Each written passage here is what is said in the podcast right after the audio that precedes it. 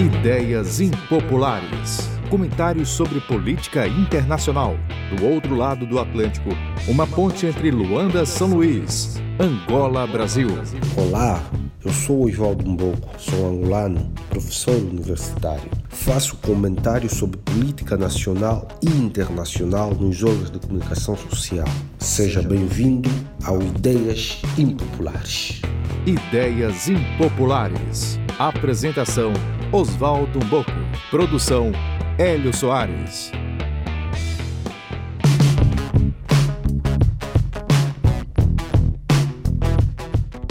Olá pessoal do Brasil, do, do programa Ideias Impopulares. Daqui um abraço fraterno do, do vosso irmão angolano do outro lado do Atlântico.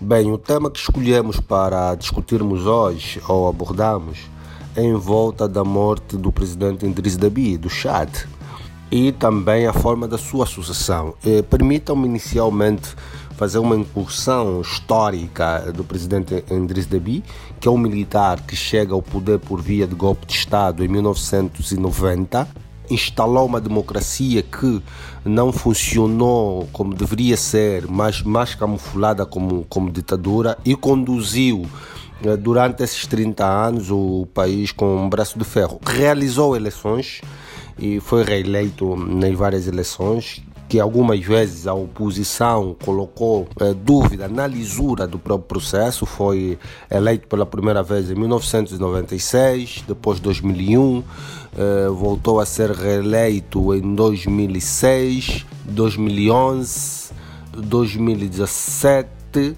e agora recentemente em 2021. Um dia depois da confirmação de quanto presidente, o presidente foi à frente do combate e acabou por, uh, por morrer. Retirou os limites na Constituição em, em 2018, limites esses que não o permitiam a, a se candidatar, limites de mandato, para poder então se recandidatar. Ideias impopulares. O Chad está numa zona que, que nós consideramos região do Sahel. Essa região do Sahel é uma região bastante assolada pelo terrorismo. Temos países aí como o Chad, o Níger, eh, a Mauritânia, eh, o Sudão. São esses países que nós aí vamos considerar como a região do, do, do Sahel. É uma região muito propensa de terrorismo que tem tido a ajuda da comunidade internacional e o Chad tinha um dos melhores exércitos preparados nesta mesma região e há países que sofrerão efeitos colaterais devido ao uh, movimento de, de, de, de terroristas que tem tendência de baixar até a República Centro-Africana, que também é um país instável e cada dia que passa as milícias vão tomando conta do país.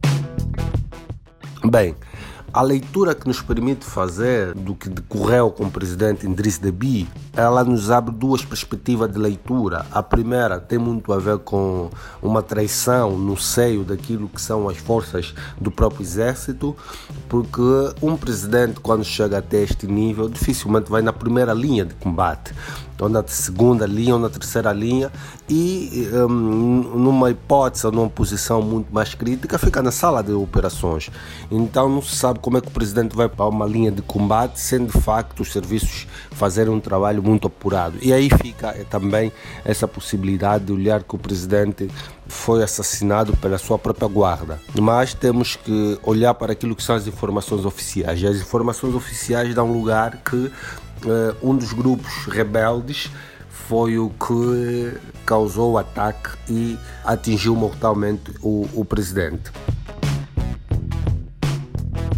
Agora, uma das questões que também se coloca é a forma de sucessão do poder do presidente. Via de regra, para um regime presidencialista, seria o presidente da, da Assembleia a suceder o presidente, mas o mesmo também declinou e acredito eu que por algum receio, algum medo uh, daquilo que foi a posição das tropas militares em colocar o filho do presidente no, no poder. Ideias impopulares. Esta não é uma realidade nova em África, em que o filho de um ex-presidente que morre em determinada circunstância toma o poder. E aqui nós podemos olhar para o caso do Omar Bongo, no, no, Gabão morreu e houve uma inversão da ordem constitucional contra Natul e se colocou o filho que está no poder hoje, o Ali Bongo, que controla o país. Temos isso também no Togo, a família Yamena. O presidente morreu em 2015, perdão, em 5 e Farré Yemen substituiu o pai nas mesmas condições. Os militares colocaram-lhe no poder, invertendo também a ordem constitucional quando uh, o presidente da Assembleia Nacional deveria ter assumido. Temos esse exemplo na, na República Democrática do Congo, em que Joseph Kabila também morre é assassinado pelo seu guarda e o seu filho uh, Joseph Kabila uh, toma o poder. Há, por exemplo, em África alguns laivos eh, de sucessão dos pais, por exemplo, podemos olhar eh, na própria República do Congo, do presidente Anísio Sungassó, o seu filho conhecido como Kik, que também é de Anísio Sungassó, há quem diz que está a ser preparado para a sua própria sucessão. Olhamos também para a Guiné Equatorial, o Teodorin Nguema, também eh, tem as mesmas características, que está a ser preparado para suceder o, o, o próprio pai. Nós em Angola, também na altura, se aventava muito a possibilidade de José Filomeno dos Santos, que era filho do ex-presidente angolano José Eduardo dos Santos, que estava a ser preparado para hum, suceder o pai, mas que não decorreu porque acabaram por indicar uma outra figura e nunca se confirmou também esta mesma informação. A mesma situação decorre também ao nível da República do Ruanda, que é Ivan Kagame, filha do, do presidente Kagame, que vai lá, entrando nas elites política e militar também. E há aqui algum indicador para, para essa perspectiva. Alguns tentaram também preparar os filhos como Zanga Mabuto, que nunca chegou a substituir o pai, porque depois foi dado um golpe de Estado. Então, para dizer o que essa sucessão sucessora, se me permite o termo, a nível da política em África, dos chefes de Estado pelos seus filhos, é uma característica que eu não chamaria ser generalizada, mas é uma característica que ganhou força e é implementada ao nível dos Estados, atendendo os interesses que os mesmos têm num determinado Estado.